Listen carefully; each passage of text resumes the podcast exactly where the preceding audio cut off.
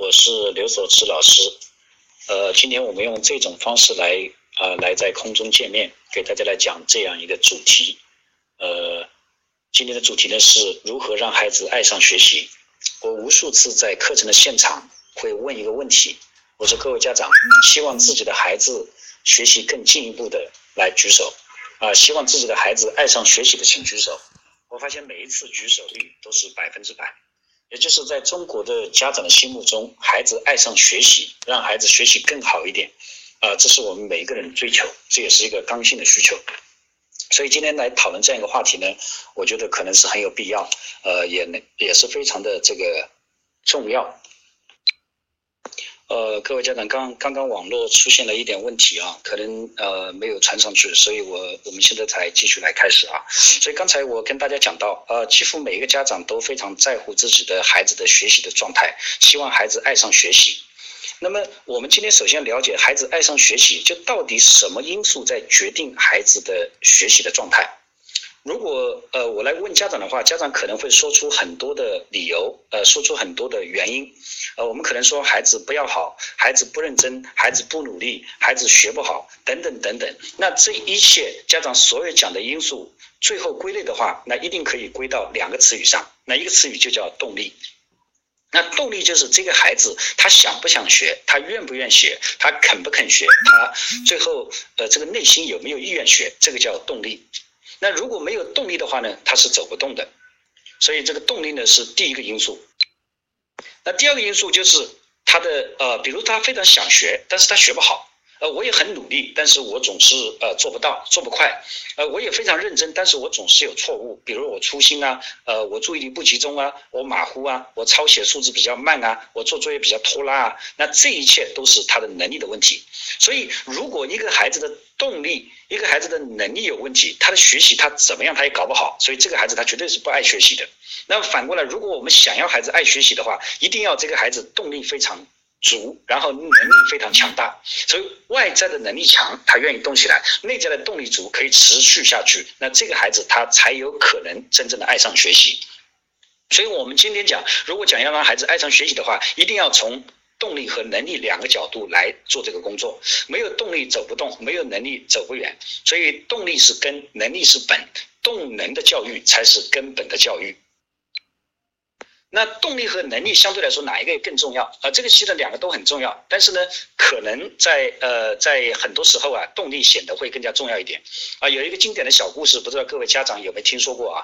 说有一天呢，一个猎人他带着一个猎狗去打猎，然后呢，他老远就一枪呢就瞄准了一个小白兔，一枪就把那个小白兔的啊腿呢就打伤了，然后就指挥他的猎狗呢去追那只小白兔，那个猎狗呢在追，但小白兔呢。啊，他不甘心被猎狗抓住，于是呢，他就马上就往前跑，啊，结果呃，小白兔在旁前面跑啊，他还是带着一个受伤的腿，猎狗呢在后面追，但是最后啊，那个猎狗追啊追啊，他竟然没有追到小白兔，小白兔呢，他竟然就逃跑回家了。那当这个小白兔呢，呃，跑回家以后呢，那小白兔的爸爸妈妈啊，就非常紧张的就问啊，小白兔，你今天到底发生了什么事情？我们看你好像受伤了，你是不是遇到了什么危险？这个时候呢，小白兔开始说缘由。啊，那小白兔就说了，说那个今天呢，我呃被猎人打打中了这个右腿，我受伤了。然后呢，我碰到猎狗在追我，所以今天的情况非常危急。然后呢，我拼着命就跑回来了。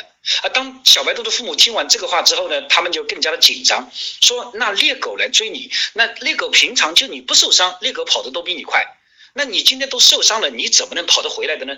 这个时候呢，小白兔就讲了一段话了，他说：“爸爸妈妈，你们知道吗？”如果我让猎狗抓住了，那我的命就没了，我就死了。可是呢，猎狗如果被我把我抓住啊，估计呢今天中午呃猎人会奖励他一块肉。所以在这个过程中，他说爸爸妈妈你们知不知道，我是拼了命在跑的。可是猎狗在跑的时候呢，他可能就想一个问题了，跑到一定时候他就想了，哎呦那个小白兔跑那么快，我就算拼着命把它追上，就一块肉。那就算了吧，我还不要这么拼命了吧。所以最后呢，猎狗可能就采取了一个放弃的一个状态。所以各位有没有注意到，在这个过程中，小白兔和猎狗他们两人在奔跑的过程中啊，是这个小白兔内在的动力它更强大。所以有没有发现呢？在很多时候，当我们的动力足够强大的时候，甚至可以弥补我们能力的不足。所以今天你会发现啊，真正那些成绩最好的、最优秀的小朋友，他不一定是最聪明的，是他内在的力量最强大啊。所以我们今天呃这一个晚上的时间呢，我们会花更多的时间来交流啊动力的这个部分。那一个动力就像一个小汽车的发动机一样，各位你想想看，如果孩子的动力它不足的话，就像一辆小汽车，它的发动机没有发动。它的发动机没有打开，然后呢，爸爸妈妈很着急啊，一个在前面拉，一个在后面推，那就算这样，这个小汽车它也是跑不起来的。所以如果不把这个动力激发出来，就相当于一个小汽车没有发动起来一样。所以我们必须了解，如果我们想要孩子真的有力量的话，那必须要把他的这个发动机打开，也就是激发他的动力。那我们下面马上带来一个问题：孩子的动力到底来自于哪里？学习的动力到底来自于哪里？那我曾经呢有一次在浙江的慈溪在讲课，讲课的现场呢有爸爸妈妈也有孩子，然后我就跟孩子们就开始聊了。我说：“亲爱的同学们，请问你们晚上是不是每天要完成作业？”孩子们都说是。啊，然后我就问：“那你们每天完成作业是不是心里有点不爽？”孩子没有说是。我说为什么你们心里不爽，最后还是把作业完成了呢？这个时候呢，孩子你一句我一句呢就开始说了。然后有一个啊六年级的孩子看起来比较成熟一点，他一本正经的举手。然后我就说你来说说看，这个孩子呢竟然问了我一个问题，说老师你要我的标准答案还是我的真实想法？呃，我说我既想听听你的标准答案，也想听听你的真实想法。然后这个孩子呢就站起来开始说了。这孩子说了，他说我的标准答案就是我现在要好好学习，长大要报效祖国。各位，你有没有发现，有很多时候孩子说一些大话的时候，其实是标准答案。那我说你的真实想法是什么呢？这个孩子说了一句话，他说真实想法就是，如果我今天不好好做作业的话，那明天我回到学校，老师要罚做两遍，我就更倒霉。啊，万一这个老师要添油加醋，给我的妈妈打个电话，然后呢，我妈妈回来，万一脾气不好，我可能那天就很倒霉，可能是女子单打啊。如果倒霉一点的话，是男子单打。当然，最惨的就是男女混合双打。所以各位有没有发现啊？原来这个孩子之所以每天他去完成作业，并不是他内心非常喜欢作业，也不是他啊有什么伟大的抱负，而是什么呢？而是他知道，假如我不完成作业，那后果会非常的可怕。所以各位，原来人的第一个动力来自于人的生理的层面，生理的层面遵循八个字，叫追求快乐，逃避痛苦。也就是说，刚才那个小女孩之所以完成作业，她知道，假如我不完成作业，后果将非常痛苦。所以为了避免那个痛苦，所以我就把作业做了吧。所以生理这个层面的动力很简单，就八个字：追求快乐，逃避痛苦。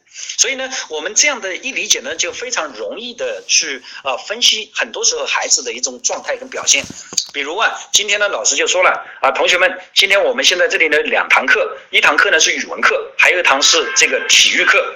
呃，我们两堂课呢必须要选一堂课，请问你选哪一堂？我猜想百分之九十五以上的孩子都会选什么呢？都会选体育课，因为体育课给他带来的是快乐啊。他语文课带给他的可能就是什么呢？可能就不那么快乐啊，甚至是一些痛苦。那因为我们要逃避，呃，要逃避这个痛苦啊，要追求快乐，所以我们在选的时候，我们当然是选体育课，而不是选语文课啊。所以这个呢就很容易理解。那假如出现这样一种情况，呃，老师说了啊，同学们，今天上午呢，我们有两堂课要选择啊，我们只能选一堂课。那第一堂课呢是语文课啊，孩子们就感觉没劲了。然后老师说第二堂课呢叫数学课，呃，孩子们也觉得没劲啊。但是老师说这两堂课你必须得选一堂。那孩子呢，他会根据自己情况呢，他来权衡。最后呢，有的可能选语文课，有的可能选数学课。总之一句话，他会选一个相对来说他感觉到不那么痛苦的一个课程。而这两个课对他来说都不好，叫什么呢？叫两个都是害啊！对他来说害，那么两害相权啊，他会取其轻。所以如果两个对他来说都是痛苦的，那我就选相对痛苦小一点的。那如果老师继续说了，说同学们，那今天上午呢，我们可以啊有一堂课要上。啊，第一堂课呢叫体育课，孩子们可能就蛮兴奋的，可能兴奋还没完呢，老师又说了，那第二堂课呢叫电脑游戏课，那这个时候孩子们突然就发现这两堂课对他来说都很有意思，他都想要。可是老师说了，这两堂课我们只能选一堂课，那怎么办？孩子就会根据自己的喜好，他可能选体育，可能大部分孩子会选电脑游戏。啊，这个是什么呢？两个都是好事情，叫两利啊，利益的利。那么两利相权呢，他会取其中。所以这个时候，我们回过头来分析一个孩子啊，他刚才那个孩子为什么回家会完成作业？他因为他在内心啊，他有一个权衡，权衡什么呢？如果我不做作业，啊，这个后果呢就是什么呢？呃，父母可能会揍我，啊，老师可能会罚坐，那是很痛苦的。那如果我做作业呢，也是痛苦的。那这个时候他心里就选择是在权衡啊。如果我做作业，这个痛苦可能是三分；那如果我不做作业，那后果就是那个打屁股的后果，罚坐的后果，可能就是八分。那这个时候呢，我就想了三分的作业的痛苦啊，和八分被批评、被打骂的这个痛苦，我想了半天，我还是选什么呢？我还是选做作业，因为作业的痛苦只有三分，它比那个被打屁股的痛苦呢要小了很多。可是各位你要注意，当一个孩子呢，他今天被打过屁股之后呢，他是有一种感受的，他感觉很很很痛苦。可是同样一个人被打屁股啊，同样的强度的打屁股，他可能第一次打呢，他感觉到非常痛苦，可能有八分痛。但是第二次被打的时候呢，他就感觉到可能只有七分痛，然后第三次打可能只有六分痛。总之一句话，他随着打屁股的次数的增多啊，他那种痛苦的感觉会慢慢的减弱。这个呢叫感受的递减法则啊。但是呢，做作业的痛苦呢，他随着作业的量的越来越多啊，他感觉到是越来越痛苦，越来越痛苦。说终于有一天他发现啊，被打屁股的痛苦也许只有三分。可是做作业的痛苦却有八分，所以到了那一天，这个时候孩子可能会做一个选择。他说：“我宁愿被你打屁股，我都不愿意做作业。”所以呢，我经常听到有些家长呢会跟我讲这样一些很有意思的话啊。有的家长会怎么说呢？他会他会这样来跟我描述孩子的表现。他会说啊啊，刘老师，呃，我很不理解一个呃孩子的表现啊。那过去呢，我打孩子一个屁股啊啊，可以管到一个星期了。可是后来我打一个屁股呢，只能管三天了。到后来我打三个屁股才能管一天。那现在孩子越来越大，我打了一顿屁股，这个孩子一转身就没有效果了。他说为什么会这样？其实这里面道理很简单，因为终于有一天他算清楚了，因为做作业的痛苦比打屁股的痛苦更大，所以他宁愿选择被你打屁股，他也不愿意选择这个做作业。像这样的孩子呢，我见到太多太多啊啊！经常有些孩子。所以各位理解，如果我们用打屁股或者惩罚孩子的方法，让孩子短时间是可以产生动力的，但时间长了之后，你会发现这种动力它是不持久的。所以，假如你过去经常用这种方式来呃这个呃要求孩子或者这个让孩子来做这个事呢，我是建议啊，你一定要注意，这个方法可以利用，但是不能被依赖。那有人说怎么办呢？老师啊，我除了打孩子、骂孩子之外，我好像找不到其他的好方法让孩子产生动力了。所以我们再看另外一个词语啊，因为孩子除了逃避痛苦之外，他还有一个词语叫什么？要追求快乐嘛。所以，假如我们有办法让孩子快乐起来，那孩子他不就是愿意学习了吗？啊，所以呢，我们第二个要想办法让学习变得快乐起来。那学习怎么样才可能变得快乐起来呢？因为学习本身它是中性的。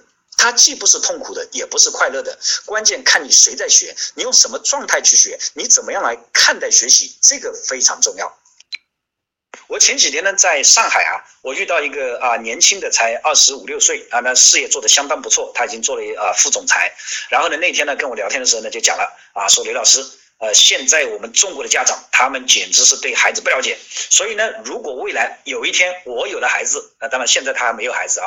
他讲这样的话，如果我有了孩子，我第一就是要让孩子多玩啊，我不要他让他整天学习啊，等他玩到一定时候，等他想学了，我再让他学。刘老师，你觉得怎么样啊？他满以为自己这种教育的理念好像是很新先进的吧？所以呢，现在的很多年轻人啊，他们可能看了一些书，他们就知道啊，孩子呢应该多玩，孩子应该快乐，孩子应该有一个什么什么个性，孩子应该自由。他们所以呢，他们往往的想法就是让孩子尽量的去玩。啊，这个时候呢，我就跟这个呃，这个说了一段话啊，我说我基本可以判定，如果你用这种方法来教育孩子的话，那这个孩子将来一定是痛苦的。那然后呢，他马上就问啊，李老师，我这样教不对吗？我说是，你的想法本身就有问题，问题在哪里？因为我说你的这种想法，你人为的认为学习它是痛苦的。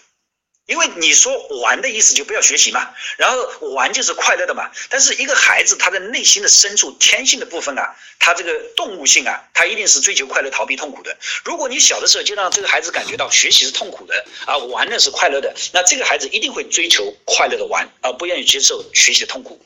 那我说，所以你这个错误呢，就当有一天孩子真的要学习的话，他内心是充满的都抗拒的。但是我说你应该怎么做呢？因为学习和玩本身它不一定要分开的。因为学习可以变得好玩嘛。假如你有本事让学习本身就变得好玩，那这个孩子觉得学也是玩，玩也是学，那这个时候他就不会感觉到学习痛苦。啊，所以在这种情况下，那这个孩子他觉得啊这么好玩的学习，我干嘛要排斥呢？我所以我就爱玩，就是爱学习嘛。然后他就觉得很奇怪，他说老师那个那个学习怎么会变得好玩嘛？我说其实关键在于我们怎么去看待学习嘛。比如说我说我我儿子很小的时候啊。啊，那比如说很多孩呃这个孩子呢长大过程中啊，父母非常希望来教孩子一些啊内容，所以呢呃有些有些家长就急不可待的开始教孩子做这个做那个。我说我那个时候啊，我也希望教我的孩子做一些，但是我没有教他，我也没有告诉他啊这个学习。然后呢，我跟他玩什么呢？玩扑克牌。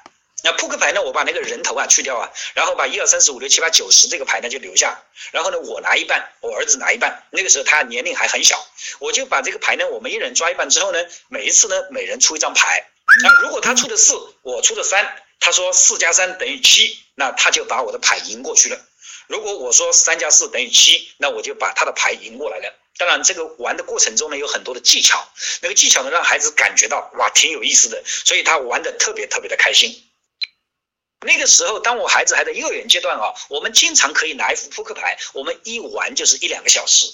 那各位你知道吗？这一两个小时，你知道做了多少题目吗？但这个过程他是非常快乐的。我没有告诉他这是玩，我也没有告诉他这是学习，因为本来就是一体的嘛。可是有一些家长他经常会说什么话呢？啊，孩子啊，你玩一会儿啊，玩一会儿，玩完了之后呢，我们来做会作业。那个孩子就想了，又玩了又要做作业，那玩都不踏实啊，因为你人为的把做作业给他赋予一个痛苦的定义啊。你像我的孩子，他就没有这种感受，他感觉到啊太好玩了，所以我们一两个小时做的题目何止一一百或者甚至两百都有啊。啊，所以最近呢，我这呃，在全国呢讲了很多这样的课啊，就这一小招数啊，就这个招数，很多家长拿回去之后都在给我反馈，哇，刘老师，你教的方法真的太好了，我跟孩子最近天天开心的在玩题目，所以你有没有发现我们在玩题目啊？其实呢，呃，不光数学可以这样，语文也是可以这样的啊，也是一样的，可以用一些方法来让它变得好玩。前几年在做一些孩子的学习能力训练的时候呢，我发现很多孩子不喜欢读书嘛，所以这个时候呢，我就想了一个办法，我就找了一些透明的玻璃纸。啊，透明的塑料纸啊，然后呢，有的是红的，有的是蓝的，有的是黄的，我就把这层透明的玻玻璃纸呢，就就覆盖在这个书的书页上。那这一这一页书啊，突然那些字体全变成红色的啊，然后下一张呢，突然变成蓝色的，然后下一张突然变成就绿色的，那些孩子就觉得很好玩。所以有的时候变化对孩子带来一种新奇的刺激，他们就好玩了啊。我甚至做过什么呢？一个镂空的硬纸板。这个硬纸板呢，跟书的这个书的一页呢是一样大小的。那它在每一行中啊，我把那个硬纸板中呢就抠掉一些啊，有的地方呢不抠掉，有的地方抠掉，然后把这个硬纸板呢往这个书上一盖，一盖之后啊，那个孩子有些字看得到，有些字看不到，他等于是边背啊边看边读，所以这个孩子突然就觉得很好玩，然后他读书啊，他就觉得挺有意思的，他一点也没觉得。所以关键在于你怎么样去呃去设计这样的这样的一个学习的过程。那比如说我我当年曾经我还教过体育啊，我在公立学校教过体育了。那个时候呢，很多孩子呢，你纯粹的让孩子练跑步呢，那很多孩子他不愿意跑的。跟那我是那个时候呢，我就知道，但练练跑步你不得不练啊。然后我那天我就做一个什么事情呢？我同学们，今天我们玩篮球。哇，孩子一听玩篮球呢，他就太兴奋了。他说啊，太好，太好玩篮球。然后我就拿出几个篮球啊，孩子们分成啊这个几组，然后一组呢这边一半，那边一半。我们怎么玩篮球呢？我们现在就抱着篮球从这一头跑到那头，跑到那头之后交给对方啊我们的队友，然后让队友再拿着球跑到这一头。哎，我们就发现啊，呃，这个孩子们其实拿着球在跑，其实他练的是什么呢？练的是跑步。可是我嘴里讲出来的就是孩子们，今天我们玩的是篮球。所以对孩子来说，他觉得这个跑步的过程真的太有意思了。所以关键是在于我们怎么去定义这个学习。呃，过去我在公立学校呢，我上课的时候呢，我经常上课。我在很早很早以前，我在九六年、九七年的时候，那个时候我在公立学校，我就开始用电脑来演示上上课啊。我在九八年的时候，曾经把一些啊我教教的一些学科的知识啊，做成一个单元一个单元的这个系统学习软件。然后让孩子们每人去操作一台电脑，在我的电脑机房里给他们上课。所以在这种情况下，几乎每一个孩子都非常期待我的课。我的我是教数学的，就当年他们竟然会非常期待刘老师，你下节数学课，哎呀，什么时候呃我们什么时候再到电脑房去啊？老师你什么时候再用电脑来演示给我们上课？所以既然孩子喜欢什么，我们就用什么来给孩子进行教学。那这个就是什么？让孩子觉得学习很好玩嘛。啊，所以我在后来若干年之后啊，我包括到民间来做这个这个培训呢，我也做过很多的像英语学习的软件啊，单词记忆软件，像计算软件、阅读软件，包括我现在学习能力训练的软件，我全部做过。你很多孩子不是喜欢玩电脑吗？那好啊，我就把所有学习的东西我设计成电脑软件。你在操作电脑软件的过程中，你在玩的过程中，其实也就是学习。所以，假如一个老师、一个家长，我们能做到这个层次的话，那学习本身真的不难了。那孩子一定是爱学习的。不过呢，这个要求非常高，不是每一个家长他都能够做得到。所以很多呢，这个呃，不是说家长能做到，现在连很多老师都做不到。所以在这种情况下，有很多家长就想了，那这个要求太高了，所以我应该想其他的方法。那怎么想其他方法呢？所以有家长呢很聪明啊，他就开始给什么呢？给学习附附加快乐。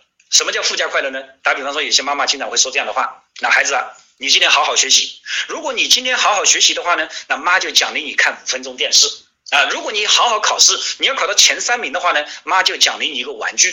啊，如果你这次能够评到什么三好学生的话呢，那妈就带你去到哪里去玩。所以我们就给予学习额外的什么呢？叫奖励。这个奖励有没有效果呢？当时看起来非常有效果。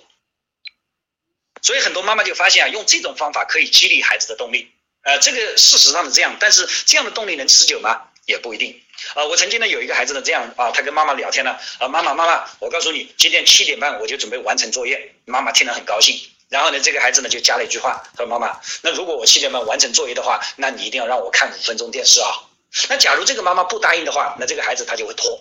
他知道，因为我做完作业之后，你不会让我看电视的。然后呢，我也没有什么希望，所以我就算做完了，你还会让我做 A B 卷，你还会让我做做实验班，你还会让我做什么其他其他卷子。所以他想了半天，我还不如拖吧，因为我拖到八点半，拖到九点钟，你到时候我做完了，你马上就会让我洗洗脚睡觉。所以这个孩子呢，他就没有动力。那如果你答应这个孩子，说孩子没问题，你看五分钟电视，这个孩子拼着命，他都会在七点半之前他把作业做完，因为他知道，如果七点半之前把作业做完，那么他就有五分钟电视可以看，这五分钟电视对他来说是一种快乐的享受。所以正因为有这五分钟的电视啊，这个非常呃给孩子带来快乐，所以呢他动力就出现了。但是假如你真的这么做的话呢，你就会发现啊，那这种快乐它也是会递减的。所以有的孩子呢，刚开始五分钟电视啊，他挺过瘾的。可是过了一阶段之后呢，这个孩子跟你谈判了，他说妈，五分钟电视太不过瘾了，你能不能让我看十分钟电视？假如妈不同意的话呢，这个孩子就讲了，说你看我为了那五分钟电视，我拼着命给你做作业，我至于吗我？所以这个时候呢，他就想了，这个学习是为你做的。假如你不同意让我延长的话，那对不起，我不给你做了。我不为你学了，所以本来他是为学习，现在他是为了那个玩。如果这个玩不能达成的话，那么这个时候孩子开始动力开始丧失。所以呢，我经常呢就是讲啊，如果你给到孩子这种附加的快乐，你比如说给他奖励啊，啊，你给他这个交易啊，给他贿赂啊，那么这样的方法，你培养出什么人呢？培养的叫一种一种学习者，叫什么呢？我们经常称为叫雇佣军。那什么叫雇佣军呢？雇佣军就是什么呢？就是我啊想做一个事情，我想去打仗，然后呢我花点钱就买一支队伍过来，啊这叫雇佣军。各位你知道吗？雇佣军相对叫什么呢？叫志愿军。当年我们中国人民解放军，我们到朝鲜去打仗，这个时候呢，我们叫志愿军。所以各位有没有发现，当我们这些中国的呃这个当兵的到朝鲜去之后呢，我们志愿军就是把他事情当做自己的事，所以这个时候我们抛头颅洒热血，我们牺牲生命都没有问题。可是如果是雇佣军的话，你知道吗？他假如我今天给的钱不到位，假如我工资少了一点，假如我的这个事情多了一点啊，他可能就会跟你怎么样讨价还价啊。如果今天呢，呃，这个他完不成任务，他就会逃离。他觉得反正我是被你雇佣的吧，所以这个是他没有责任心。所以一个孩子如果成为叫雇佣军的话呢，那这些孩子将来是什么？他学习上，他一遇到困难，他就立即逃走。所以呢，我这个啊有一个有一个孩子的训练营的课程嘛，一个三天半的学习力特训营啊，这里面呢，我们经常第一天上午就要讲到一些话。那也是这样说的。那我平常啊，你看我打他吧，也有点效果。然后呢，我骗他也有效果。但这两个方法好像都不能够依赖啊，可能只能偶尔用。那怎么办？所以这个时候我们必须要往上走。我们要开始激发孩子什么呢？更高层次的动力。那我要讲的第二个动力叫什么呢？叫心理的动力，来自于心理。刚才那个叫来自生理啊。那来自于心理的动力呢？我们首先来看一个小小的这个现象，你就会发现啊，这个动力为什么那么强大？呃，我经常呢会研究啊，幼儿园的老师。我就发现幼儿园的老师呢，他特别的聪明，他们经常会在地摊上啊，可能花那么一两块钱啊，就买什么呢？买那个什么五角星，买那个小红花啊，买那个小苹果。然后买完之后呢，他每天下午在放学之前呢，他就坐在教室的门口，孩子们一个一个从他门口经过的时候，他就会做一个事情，他把这些小五角星啊、小红花怎么样呢？就贴在这个孩子的额头上。而贴在额头，孩子这个额头额头上之后呢，这个孩子就非常兴奋。他见到妈妈之后呢，他第一反应就是妈妈妈妈，你看我今天额头被老师贴五角星了。这个时候他非常非常的开心。按照道理说，一个小五角星可能一分钱都值不到啊。那为什么孩子会这么开心呢？因为在这一瞬间，你一定要明白一个事情，因为这个小五角星在这里代表的是一种荣誉，因为有了这个五角星，他的内在感到一种成就感，所以这种成就感对孩子来说是一个巨大的动力。如果我们经常能给到孩子成就感的话，那这个孩子的学习动力就会出来了。那当然了，有些老师还非常聪明啊，他会这样：星期一到星期四给孩子贴个小小五角星啊。如果到星期五，就是前五天你表现全部很好的话，那这个五角星就变成一朵大红花。所以你会发现很多孩子啊，前四天如果获得这个小红花了，他第五天非常非常想获得那个大红花。如果你在星期四的晚上，你跟孩子说说宝贝，要不明天我们就不用去上学了，我们去到外婆家去怎么样？这个时候孩子一定会跟你怎么说？说妈不行，明天我一定要去上学。为什么呢？因为他知道明天有大红花可以换。你有没有发现这个小红花、大红花在这个时候就变成了一些动力？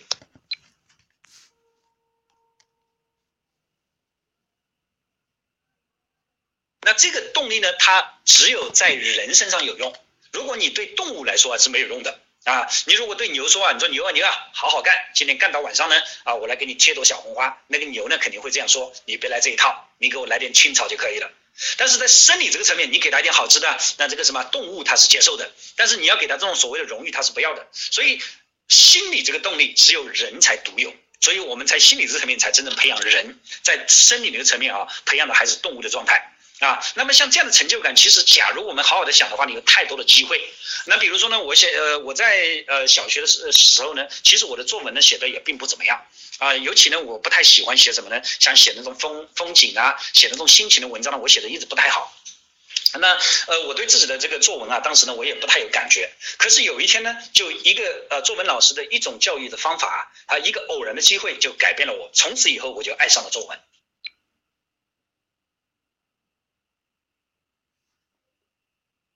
呃，我们这个语文老师呢，他有一个特点，他的特点是什么呢？就是每一天啊，他如果是这个让呃在上课之前呢，他他一定会做一个事情，他认为今天的作文写的谁写的最好，他就会把这个学生呢就叫到这个讲台前面，然后拿着自己的作文本呢来把自己的作文读一读。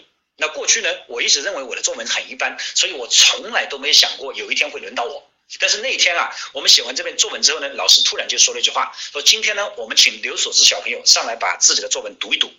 我当时都不敢相信我的耳朵，我我说我怎么可能嘛？所以我都吓得没敢上去，我生怕自己听错了上去出丑啊。这个时候呢，所有同学都看着我，然后呢，老师呢又强调了一遍，哎，说刘主任啊，你怎么不上来呀？这个是我终于确认，原来老师叫的真的是我，那也就意味着今天我的作文写的最好。你知道，在那一瞬间，我内心的那种成就感啪的一下就起来。所以那一天啊，各位你知道吗？我根本都不是走上去的，我简直是什么呢？我简直是飘上去的。当我上去把作文读完之后呢，我也很高兴的回到这个这个座呃座位上。到今天为止，我已经不记得那篇作文的任何一个字，我一个字都不记得。可是各位，你知道那种感觉到现在还留在我的内在，还留在我的心里啊。所以从那一天开始，我就暗暗的发誓，我以后每一篇作文我必须要认真写。我如果每一篇作文都认真写呢，我希望老师有机会再叫我上去。各位，我向大家汇报一下啊，其实从此以后我再也没有第二次机会上台过。不过呢，从此以后我的作文呢，总体上写的越来越好。后来啊，呃，这个包括若干年之后，现在我做教育呢，我也经常喜欢写一些文章啊。现在我写的文章呢，很多人还说啊，啊，刘老师你写的文章真的不错，你写的文章真的相当好。我现在就觉得真的要感谢那一年那个老师的这种教育方法，他其实就是给我一次什么呢？给我一次成就感。如果给了我这成就感之后，从此我的动力就来了啊，呃。像这样的方法，当然还有太太多。其实有的时候啊，取决于老师的一个决定，但，一个行为，可能对这个孩子来说就至关重要。我记得呢，台湾有一个作家呢，叫林清炫的，他曾经说过一段话啊，他说啊，小时候呢，他说我我其实挺笨的，呃，我们全班的只有呃只有十七个人，那我是第十七名。所以那个林清炫呢曾经讲过一句话，他说一个孩子最有出息的应该是啊十七名以内。说的挺有意思的。他说我为什么后来就后来变得那么优秀呢？他说我非常感谢，感谢谁呢？就感谢我的那个啊呃中学的一个老师，那班主任老师。那班主任老师呢，有一天啊，突然呢就把这个孩子啊，就把林心妍那个孩子啊，就叫到了自己家里。叫家里之后呢，就请他吃饺子，然后边吃饺子呢边跟他讲，他说我很看好你，我觉得你是个人物。将来你一定是个杰出人物。林清县当时就说了，他说我当时听了之后，我都非常感动，我感动死了。他说我心里暗暗的发誓，我一定要努力学习，将来我一定要报答什么呢？报答这个老师啊，因为他内心找到这种力量，找到这种成就感了嘛。啊，结果呢，他就说后来一直很努力，后来慢慢的他写了很多作品，他是成为一个啊非常非常著名的作家嘛。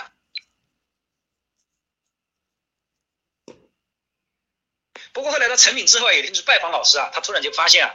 他说：“老师当年是怎么做的呢？老师把这个孩子叫到家吃饺子，说我很看好你，你是个人物。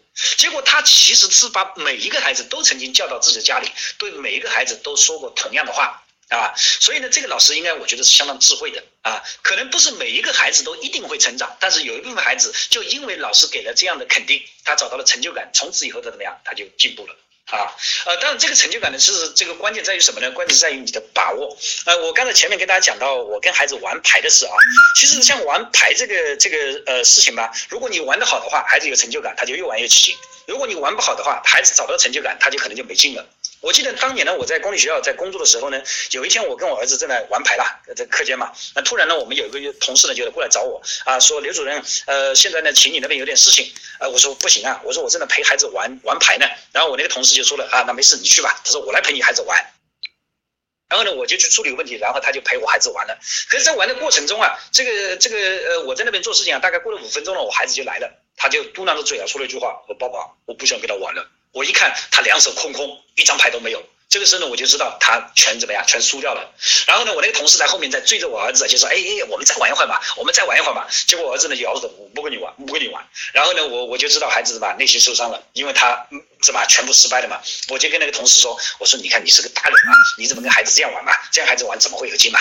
然后然后我同事就说了：“啊，刘主任你放心放心，我懂了，我懂了。”然后呢，他把我儿子呢最后拉过去，两人也继续玩了。我在这边呢继续做事情。然后过了大概呢就不到十分钟，我儿子又来了，又来了。来了来之后呢，又跟我讲，爸爸，我不想跟他玩了。我一看，我的儿子两手都是牌，啊，这个时候呢，我就瞬间明白一个事情了。那我那个同事为了让孩子有积极性啊，他把所有的牌呢都都输给他了，啊，让我的儿子呢一直在赢赢他的牌。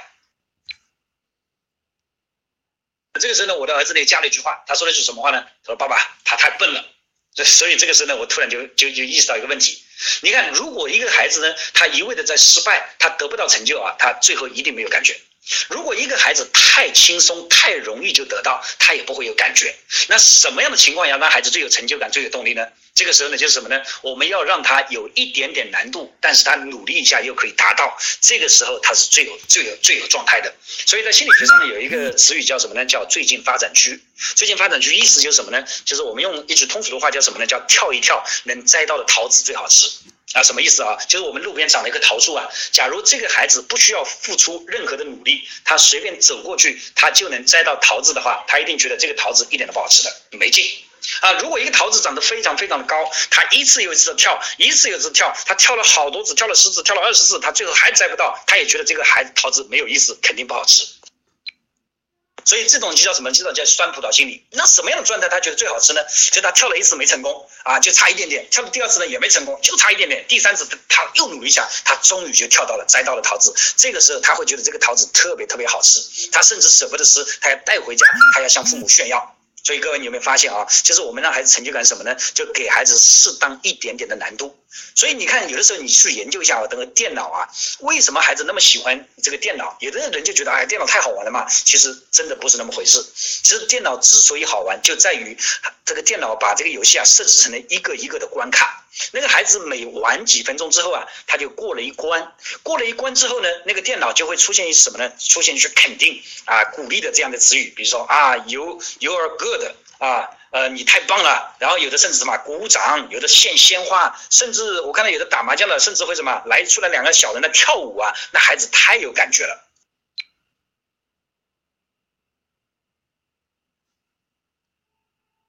如果我们有办法让孩子找到成就感的话呢，那么我坚信啊，这个孩子的内在的动力他一定会越来越强。那么学习上也是一样的，我们要想尽办法让孩子怎么样找到成就感。像这种方法呢就太多太多了，因为我今天呢没有时间来给到大家来详细的讲。那么现在呢，我在全中国呢都有一个呃线下的一个两天的课程，那两整天时间我会系统的来讲这个孩子的这个这个动力该怎么激发，比如说荣誉感该怎么建立啊，成就感怎么来在在激发啊。我有很多的这种方法，在现场的话呢，那很多家长听完之后。他非常感动。尤其是很多家长听完之后，他们回家呢，再开始就用用这些呃方法之后呢，都给我反馈说：“刘老师，你的方法真的太棒了，你的方法真的太好用了。”一回家之后用了就有用。当然，也有一些少量家长呢，他们啊不给我反馈，所以我跟他们讲过一句话，我说：“因为你没用，所以你没用。所以我讲的方法你要去用。如果你不用的话，你就变成没用之人，就变成无能之人啊。”所以各位，所以我今天讲的一些方法虽然不是太多，但是就这些方法，假如你去用的话，也会对孩子有帮助的。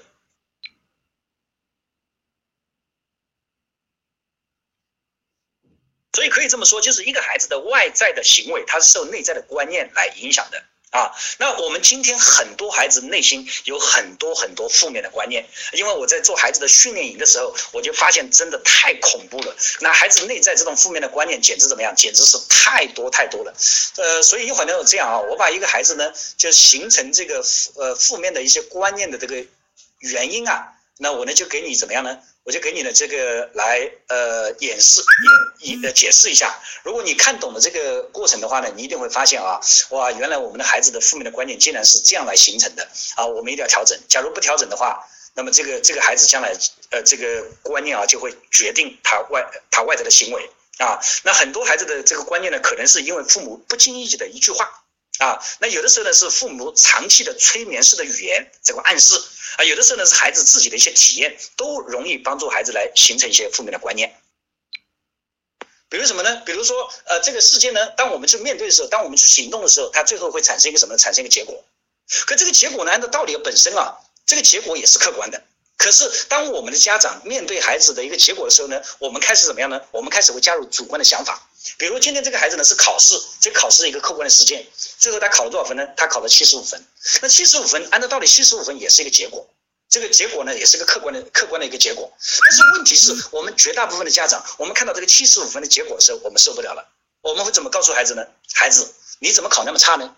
所以这个时候孩子呢，终于会发现，原来我考的是很差的。他本来只是觉得啊，只是觉得这个结果而已嘛。可是你却告诉他很差，那你告诉他很差之后呢，这个孩子就意识到我失败了。那如果我失败的话呢，那我就会怎么样呢？我就很痛苦。所以一个孩子他知道他的结果是失败的，他内心开始产生痛苦啊。如果这个事情一次一次再发生，一次一次这样痛苦呃发生的话呢，发生什么呢？如果孩子一次次感到痛苦呢，他一定会找个理由，他去找他为什么会这样。所以呢，很多孩子啊，开始根据他过去啊，他多次的这个事件的结果，他开始总结。如果一个孩子经常在学习中失败、失败、失败，他就开始总结什么呢？他说为什么会这样？所以这个话呢，他终于总结出一个结论，他说原来我比较笨。那这个笨，比如说我不行啊，我很笨啊，这就是什么？在心理学称为叫观念。那这个观念一旦形成，这个观念会怎么样呢？会控制他后以后面对事情的状态。所以呢，过阶段他又遇到个事件了，这次又是考试。各位，你知道啊？过去啊，他在没有形成这个笨的观念之前呢，他遇到考试他是不怕的，他会努力去对待。但今天他知道我是很笨的，所以重新来面对考试这个事件的时候啊，这个孩子第一个想法就是我要逃避，我要退缩。所以这个观念开始控制这个事件。那因为我逃避，因为我退缩，所以这样的行为呢，又导致了一个新的结果。这个新的结果什么呢？我再一次又失败了。一旦失败的话呢，马上我们就会怎么样呢？这个失败的结果又反过来会强化他这个孩子内心会想：果然我很笨，真的我是一个笨蛋。所以你看，这样我很笨，所以导致结果失败，失败反过来证明我很笨，这样这个孩子就掉入了一个陷阱。假如这个陷阱要出不来的话，那这个孩子这一辈子我基本上就没多大希望了。所以呢，我曾经啊，呃，这个处理过很多孩子的这个内在观念的问题，我发现好多孩子的问题，他根本不是他能力的问题，也也就是什么呢？主要就是他内在观念在局限着他。啊，我我有一次呢，我就把一群中学生啊，我在做孩子训练营的时候呢，我把一群中学生就分成了两队，一队是什么呢？一队是在啊站在左边，是自认为很聪明的、很棒的孩子，还有一队呢就自认为自己不太棒啊，一群孩子分成两边来站好，然后呢，我开始问他们问题了。我先第一呢，我先问这边自认为成绩不太好的孩子，我就问他们这样一个问题：我说，亲爱的同学们，你们过去呢经常会呃认为认为自己不不是太聪明，也会经常遇到一些难题。我说你们在遇到难题的时候，你将会怎么处理呢？请问你会审题几遍？结果呢，这群认为自己比较笨一点的，呃，不太好的孩子呢，他们马上就说了一句话，他说：“哎，一般我们就审题一遍。”然后有一个孩子呢说了一句话，我当时就意识到这个问题的严重性。那个孩子这样讲的，他说：“老师，我经常是一看我就知道不会做。”然后我当时我就跟孩子讲了一句话，我说：“孩子啊，不是你一看就知道不会做，而是你没看就知道不会做。为什么？因为你的内在有一个观念，你说我很笨。”因为你认为自己很笨，你根本不相信自己可以做得出来，所以在看题目之前，你就先给自己设定了一个界限，我肯定是做不出来的，所以你根本没有认认真真去看这道题目，你就已经放弃了，所以你是还没看你就知道不会做。那然后呢，我就开始怎么样呢？我开始问这群自认为自己成绩不错的优秀的孩子，我说同同学们，请问你们在遇到难题的时候，你们会审题几遍？这个时候呢，孩子们就跟我说了，绝大部分的孩子跟我说啊，说老师，我们一道题目如果不审题三遍以上，我们是不会放弃的。所以各位，我不知道你有没有发现一个什么情况呢？就是一个孩子，其实他最自认为聪明啊，他们之所以自认为聪明，之所以成绩很好，不是因为他天生聪明，而是因为他一直敢于坚持下去。因为你看他第一遍他也没看懂，但在没看懂之前呢，他不认为自己笨，他觉得只是因为我第一遍还没看懂，所以我必须看第二遍，因为我是个聪明的人。那所以他会看第二遍啊，那第二遍看了之后，他可能还没看懂，但这个时候他还不放弃，他会坚持看什么呢？看第三遍，他第三遍终于看懂了，他可能最后做出来了。那一旦做出来呢，他最后得到结果是成功，成功反过来强化，他说我果然是个聪明的孩子。所以有没有发现，所谓的笨孩子跟聪明孩子，不是他真的笨于笨于聪明，而是他认为自己笨还是聪明。所以各位，我做了太多的这样的个案，我发现一旦孩子内在观念中有这样一些。呃，这个笨或者聪明的观念的话，那么决定就是决定会影响这个孩子最后的状态。可以这么说，一个孩子是活出他相信的样子。如果他相信自己是很笨的话，他绝对做做不了聪明的事情；如果一个孩子相信自己很聪明的话，他也不会做成笨的事情。所以各位，所以一个孩子的观念才是真正决定他外在行为的内在的力量。假如我们在这个呃这个中间过程中啊不了解这一切的话，我们只是在外在做工作，一点效果都没有。所以每一次呢，你看我在孩子的训练营中啊，我就会做很多的工作，我就会什么呢？跟孩子们讲故事啊，然后让他们感到非常的安全，最后他们愿意敞开这个心扉，敞开心扉之后，慢慢的、慢慢的，他终于挖掘过去这么多年父母对他的教育，他经历的一些事情，老师对他的一些说法，然后他慢慢的、慢慢的把他内在的观念就在我面前呈现出来。然后我会通过声音，通过这种呃音乐啊，现场的音乐，通过灯光，通过我的语言的力量，然后让这些孩子终于慢慢的、慢慢的把他观念一条一条一条展现出来。然后我们通过很多的方法，最后在现场彻底把这些观念给打碎。这些孩子观念打碎之后，他回家之后啊，有的瞬间发生改变。我曾经处理过这样一个案例，就一个小女孩啊，她过去成绩一直不好。一直不好呢，他他自己也觉得英数学根本就学不好。后来到了营里之后，我终于发现这条观念是怎么建立的呢？是因为他很小的时候呢，他妈妈有一天呢在指导他的时候，他他二年级啊，数学考得不太好。然后他妈妈指导他的时候呢，边指导呢，这个妈妈情绪不太好嘛，然后边指导边边说：“哎呦，女儿啊，你看你怎么那么笨呢你？你这道题目怎么会还做错呢？”哎呦，这么简单的题目你都做错了！哎呦，这一道题目嘛太简单了，你怎么搞的嘛？你怎么这么笨呢？你这个题目都做错嘛？就不断的这样讲，不断这样讲，那个孩子的头一直低着，然后最后呢，妈妈突然像发现新大陆一样讲了一句话，她说：“女儿啊，看来你太倒霉了。我看来啊，这个这个你是像了你像了妈，你没像你爸。”你知不知道，你爸小时候成绩还是不错的，可是妈呢，小时候数学成绩就不怎么样。你怎么竟然像了妈呢？哎呦，你太倒霉喽！然后讲完这个话呢，这个女孩啊，内心就植入一个观念：我太倒霉了，我像我妈，不像我爸。寓言故事说有一个巫婆。啊，他把一个漂亮的公主呢，就施了这个诅咒，说啊，你是个你是个丑女孩，你是个最丑最丑的女孩。结果那个漂亮的女孩呢，她从来都不甘心，不相信自己是什么，自己是啊漂亮的，所以一直呢躲在一个高塔上。啊，终于有一天呢，一个王子从塔下经过，突然就看到了这个呃这个女孩的个漂亮的容貌，就被他吸引了。最后呢，啊，他上来之后呢，就是告诉他她是一个漂亮的，然后呢，终于挣脱了这个啊巫婆的一个魔咒。所以有的时候我在现场讲课啊，我都很不客气的跟那些家长讲，我说你这家长你知不知道，你就是那个巫婆，那个孩子本来就是那么漂亮那么聪明，就被你天天在施魔咒，这个魔咒这个观念这个魔咒啊，最后就把孩子给控死掉了。我说我是什么呢？我很多时候就是王子。我就发现了这些孩子内在的力量，我就发现这些孩子那么完美的一个状态，所以终有一天我把这些观念跟魔咒给打碎的时候，那些孩子就变得越来越棒啊！所以有的时候这个孩子为什么会变化，就做了一个事情破了的观念。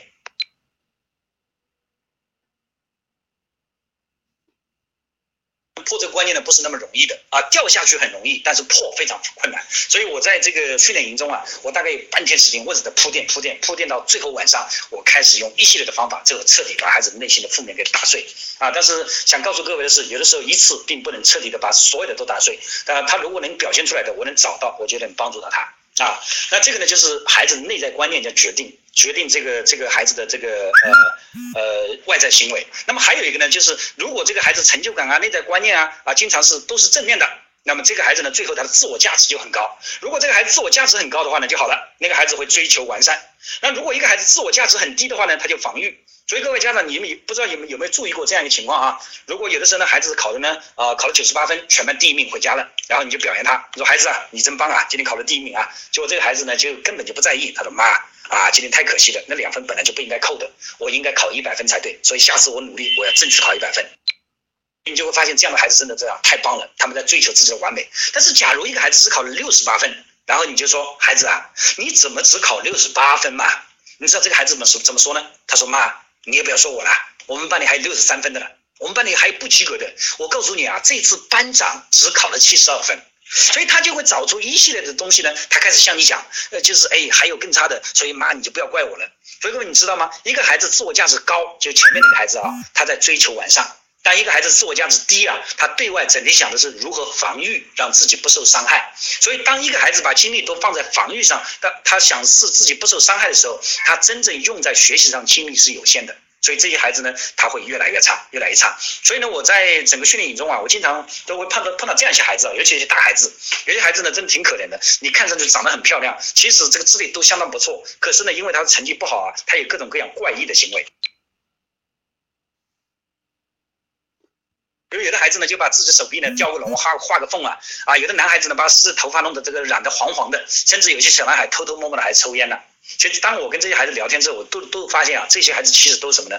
都是内在的这个呃这个自我价值不高啊。他一旦自我价值不高呢，他内在自我价值不高，他外在就会用各种各样的行为来表现，他故意的来啊想掩盖他自我价值不高这个事实。他为了吸引你的注意力啊，他就会做出各种出格行为。所以，如果一个孩子啊，他内在自我价值不高的话，他一定会把精力放在其他地方，而不放在学习上。所以，这样的孩子其实挺可怜的啊。我处理过很多这样的这样的这个呃个案啊。那么，一个孩子的自我价值他到底是怎么来的？他又怎么走的呢？这里是有规律的啊。我曾经说过，其实很多孩子在三岁左右啊，就这个孩子在幼儿园阶段呢，他其实他自我价值非常高的。因为我到幼儿园去小班去做调查的时候啊，我就要问这样一个问题。我说：“亲爱的小朋友，请问你们班谁最聪明？各位，你们应该想到结果，这个结果是这样的。”而每个孩子呢，他就会怎么样呢？就就抢着举手说一句话：“老师，我最聪明，我最聪明。”每个孩子都觉得自己最聪明，所以那个时候自我价值很很高。可是你会发现什么呢？过了几几年之后，到了三年级，到了五年级，到了初中之后啊，你再问，你说你们班谁最聪明啊？那每个孩子都把头低着，都没人敢回答。所以这个时候呢，我们家长会说怎么样呢？啊，我的孩子没自信啊，啊，我的孩子不大胆啊，我的孩子比较内向啊，等等等等。其实这都是怎么叫自我价值低？那自我价值低主要是有几个原因造成的啊，一个是家庭关系啊，啊，这个啊有一种溺爱的教育啊，错爱的教。育啊，呃，我在那个呃课程的这两天的这个父母的训练营中啊，我会专门重点来讲这一部分啊，这一部分很多家长听完之后呢，他突然就会发现，原来我们孩子过去自我价值高，但是后来又被我们怎么样砍掉了啊？那我们怎么样让孩子自我价值变高的？又怎么样让孩子自我价值变低的？如果这个过程你听懂了，你回家就知道如何重新来把孩子自我价值提升。如果这一点做到了，那么你的孩子应该重新找到力量。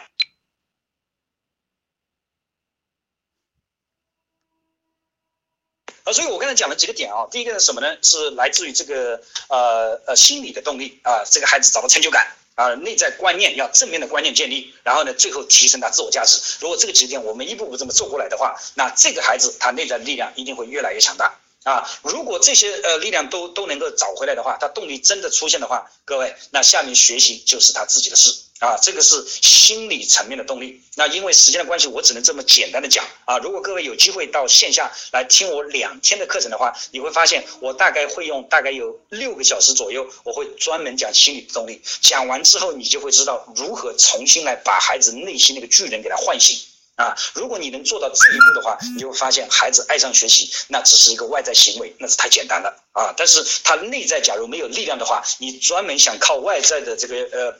改变他的外在行为，那简直比登天还难。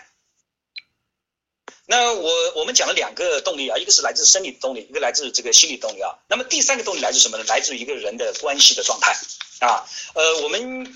呃，经常呢有呃家孩子啊可能会回家这样跟妈妈来说话，哎，呃妈妈妈妈，呃我告诉你啊，呃我们今年太幸运了，我告诉你，呃这个因为我们呢现在数学老师换了老师了啊，换了王老师，哎呦这个王老师啊长得又漂亮啊，人讲话也好听，啊作业不太多，而且呢他很温柔啊，而且呢，哎呀我们真的很喜欢王老师，我们每个人都很喜欢王老师。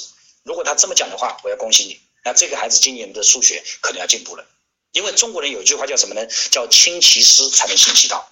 如果一个孩子跟老师的关系非常好的话，老师讲什么他都愿意听，啊，那反过来就完了。如果一个孩子回答跟你说，哎呀，这个这个英语老师怎么样怎么样不好，怎么样怎么不好，那各位你要注意了，你的孩子今年英语成绩很有可能会退步，因为如果他不喜欢这个老师，这个老师讲什么话他都不会相信，他也更加不愿意接受。所以老师跟孩子的关系将决定孩子的学习状态。那么还有一个关系就是父母跟孩子的关系将决定孩子的状态。但是呢，我想很很告诉各位一些啊，真的不太好的现象。我今天我今天上午在办公室里接待了一个啊一个来自于外地的一个家长，开了呃好长时间的车啊，把孩子带到我这边，就是因为这个孩子已经怎么样呢？跟老师关系很差，他已经辍学在家。呃，我前天啊，我还处理一个我们啊我当地的溧阳啊，呃这个一个高我们溧阳的省立中的一个高中的一个孩子，高一的是素质班，就是最好的班级中的一个孩子，已经辍学在家快一个星期了。啊，今天下午呢，我又接到一个什么呢？接到一个电话，来自于我们江阴的啊，无锡江阴的一个家长，他跟我讲了什么？他孩子跟老师可能也是因为关系不良啊，出现了一些问题。那我就发现，其实今天有很多孩子跟这个父呃父母跟老师的关系呢，他都是有问题的啊，尤其是跟老师可能关系会出一些问题。啊，因为中学生呢，他也开始有自己想法。当他有自己想法之后呢，他开始就不不理，他就不理解老师的说法，甚至他对老师的说法开始品头论足。所以这个时候啊，他不再像小学那样对老师总是一味的崇拜。所以这个时候呢，跟老师的关系很容易出问题。但是问题是，这些孩子他并不知道，这些跟老师关系出了问题之后，真正受伤害的或者倒霉的是他自己。所以这个时候呢，很重要一点，作为我们父母一定要明白一个事情：我们要帮助孩子跟老师处理好关系。所以我在训练营中啊，我专门会花半天的时间，我专门会讲关系。讲关系什么呢？我告诉孩子，你像有一些话呢，我们都叫孩子背的啦。所以说什么叫老师是人不是神，他也会犯错误。所以我们对老师要包容，要怎么样？所以让这些孩子知道呢，就如果我们的老师有问题，我们最后不能让老师成为我的绊脚石，而应该让老师成为我的垫脚石。啊，孩子有了这样一种感觉之后呢，他就开始什么下决心，他要回去跟老师搞好关系。啊，我这里经常有些孩子啊，这从我这训练完以后呢，回家一个月时间把老师给搞定了。因为我会教到孩子一些方法，比如说啊呃啊改变关系的四步骤啊，这个呃然后有一个改变关系的万能单动法则。像这些法则，我在我在这个成人课上啊，就是我们父母的训练营中啊，两天的训练营我也会讲。讲完之后，你知道吗？那些家长给我的反馈就是，哇，因为学了老师这个方法，不单是跟啊孩子的关系搞好了，跟丈夫的关系也搞好了，跟同事的关系搞好了。因为我教的都是什么万能的这个关系处理法则，所以有机会，因为今天我们这个微信上没有办法来发一些视频，你知道有多少家长上完我课之后，他们都很感动，他们就发了那些呃他们的感言啊，就发了视频给到我。你看有些老师，特别是现在学校里很多。老师听了我的课之后，他们就发现用我的方法跟孩子在沟通的时候，就发现太容易了啊！因为站在家长的角度呢，我告诉家长，我们应该跟孩子搞好关系；那么站在孩子的角度，我要告诉孩子应该跟老师和父母搞好关系；那么站在老师的角度，我要指导这些老师跟孩子搞好关系。其实这些关系都是相通的，这是万能的啊一些法则。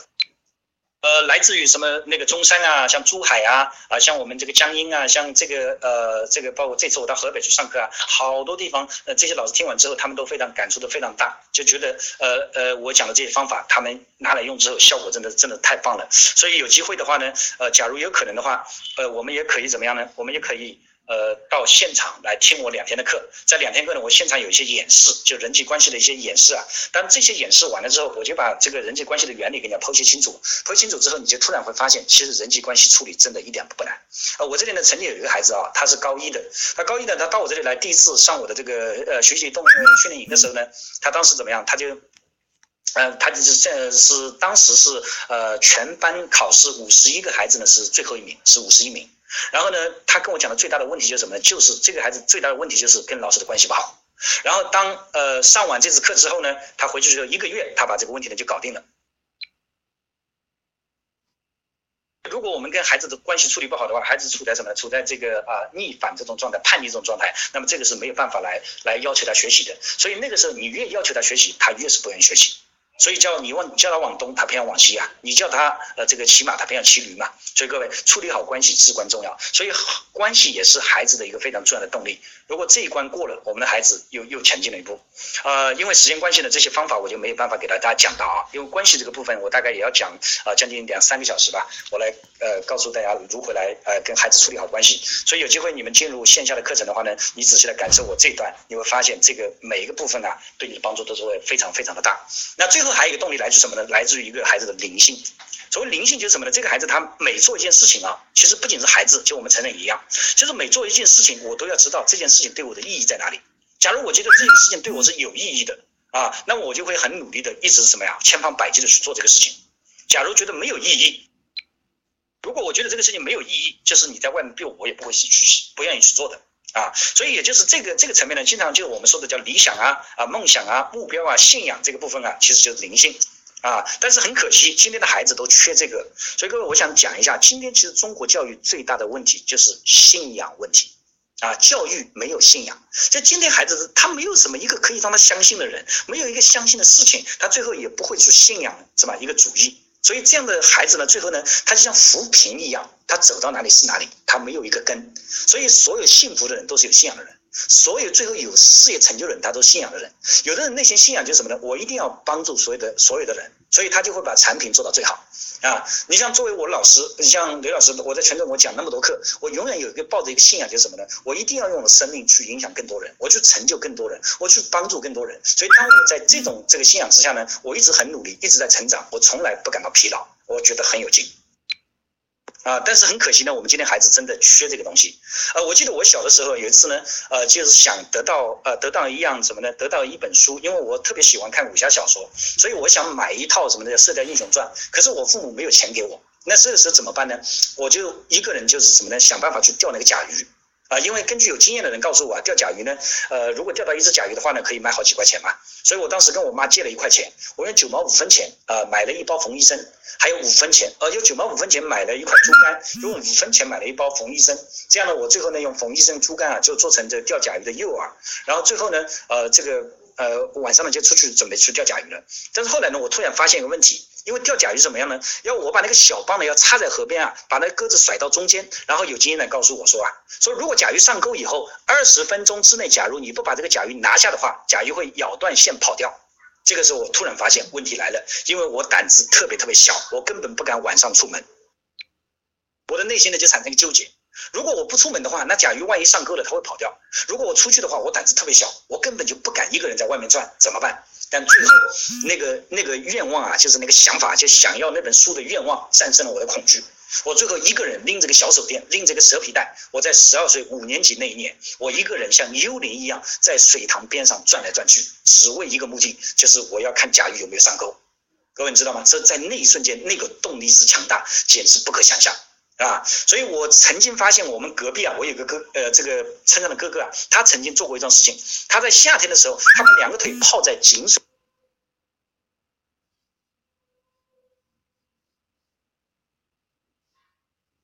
我的内心呢就产生一个纠结，如果我不出门的话，那甲鱼万一上钩了，它会跑掉；如果我出去的话，我胆子特别小，我根本就不敢一个人在外面转，怎么办？但最后那个那个愿望啊，就是那个想法，就想要那本书的愿望，战胜了我的恐惧。我最后一个人拎着个小手电，拎着个蛇皮袋，我在十二岁五年级那一年，我一个人像幽灵一样在水塘边上转来转去，只为一个目的，就是我要看甲鱼有没有上钩。各位你知道吗？这在那一瞬间，那个动力之强大，简直不可想象。啊，所以我曾经发现我们隔壁啊，我有个哥，呃，这个村上的哥哥啊，他曾经做过一桩事情。他在夏天的时候，他把两个腿泡在井水的桶里。我当时问他，我说你干嘛？他说这样，他说腿比较凉快，因为在那个时代没有电风扇，呃，这个没有空调，所以把腿放在这个井水桶里啊，非常凉快。我说你为什么要这样做呢？他说因为这样凉快之后，我就可以认真的、安心的看书，而且腿上还没有蚊子。他说我就能定心的看书。然后我继续问他，我说你为什么要这么认真看书呢？他说了一句话，他说：“你看我们这个地方这么穷，如果我不好好读书的话，我哪还有可能走出这个穷山村？所以为了改变我自己的命运，我必须要这样去看书。”我这句话印象非常深刻。若干年之后，当我知道他在上海发展的不错的时候，我终于明白，他之所以有今天的成就，主要得益于当年的动力。所以各位，如果一个孩子他找到内心的动力的话，那么剩下的事情都是他自己的。所以我们想办法在灵性这个层面，我们激发孩子的动力。啊，当然，今天因为时间关系，我没办法再深入的展开讲。在激发动力这个呃，这个激发这个灵性的动力这个层面啊，我我专门有些课程，就专门有些手段来来给到孩子。所以很多孩子在我那出去之后呢，就像打了鸡血一样，回到家带着一身的力量就回去了啊。所以今天啊，我到现在为止呢，呃，我跟大家讲的就是什么呢？一个孩子的动力，动力来自四个层面，最低这个层面叫生理。我们往往是给到孩子外在的快乐或者痛苦啊，让孩子产生动力，但这样的动力来得快，去得也快，一般不持久，所以建议大家不要依赖。那第二个动力来自什么呢？来自于人的心理层面。那一个孩子的内在的这个强大的成就感啊，正面的一些观念，包括最后的达成一个高自我价值，那这个孩子内在的力量就会非常强大，动力就出来了。那第三来自良好的社会呃这是人际关系。如果他跟老师的关系、跟同学的关系、跟父母的关系都不错，那么相信这个孩子一定能够在学习上他会全力以赴找到力量。那最后一个就是孩子的灵性的动力，就是帮助他找到他人生的意义，就建立他的梦想，建立他的信仰啊。如果这四个点我们。能系统的给到孩子训练，我可以告诉你，这个孩子下面学习就是他的事啊。那么当然，我们下一讲呢，有机会呢，我会给大家讲一个什么呢？讲一个如何来训练孩子的能力。假如我们只是有动力，能力不足的话，时间长了，这个孩子老是失败，他也会怎么样？也会慢慢的放弃。那今天我们讲的这样呢，其实就是一个动力的系统。我在呃线下的两天的课程中呢，我大概有一天半的时间，我会专门来讲动力如何激发。就也就是今天我一个半小时的时间啊，我会用一。呃，刚才一个半小时讲的内容，我会用一天半的时间来详细的展开，有很多的训练，有很多的体验。如果在这个现场你上完课之后呢，你就知道回家该怎么做。那现在呢，我已经在这个全国各地呢上了很多这样的课程啊。凡是参加我课程的人，他们感到回家之后都是进步非常大，他们的改变啊，他回家对孩子的引领就发现越来越容易。那么呃，最近呢，可能我在全中国好像还有排了好多的课程，我具体我也不记得啊，在反正全国各地都有吧，因为最近在在在杭州啊啊，可能在马上到这个。呃，山西啊，这个武汉啊都有啊。我后天呢还会在我们的江苏的常州啊开一个一天的课，因为时间关系呢就开一天。主办方呢他让我讲一天，就如何来破解啊这个高分密码，其实也是关于到孩子的学习这个层面啊。只有一天时间，在常州，如果你们有需要的话呢，也可以跟那个群主来联系一下，好不好？那今天我讲的内容呢，主要是关于动力啊，因为时间关系，呃，他呃让我讲一个半小时，现在时间呢已经基本上都呃呃要讲讲一个半小时，他让我讲一个小时左右。那个主办方呢说让我留下的时间呢，希望给大家来进行一些沟通、一些交流。假如你们有问题的话呢，你可以通过来问一问，然后呢，我现场看有时间的话，我可以做一些解答。所以今天我的内容啊，讲到这里基本上已经差不多结束。我希望我今天讲的这个四个层面啊，让大家呢对孩子的学习的动力有一个更深刻的了解。我也希望我讲的一些案例呢，呃，一些简单的方法呢，能够让大家有一些借鉴的意义啊。但是呢，更多的方法我会在真正的课堂中啊，两天的过程中会让你去。明白，更主要是让你去体验。你体验到这个方法之后呢，你回家才能用得上。不然的话，你光是听懂是没有用的。所以我在两天的课程中，我第一一出来我就给大家一个一个公式，叫什么呢？叫学习乘以改变等于呃能量。说你光学习是没有用的。所以我今天讲的都叫知识。假如你学会了这些知识，你不去行动，你不去改变，你最后你的能量是无法提升。能量提升不了，你就无法引导好孩子。所以今天我讲的内容呢，到这里已经差不多快要结束。呃，希望今天的内容对大家有所启发，有所帮助啊！也感谢这个山西分院的呃张若谷院长啊，来组织这样一场会。呃，因为今天的这个课呢，呃是呃大概有将近四百个群，所以有一些群可能。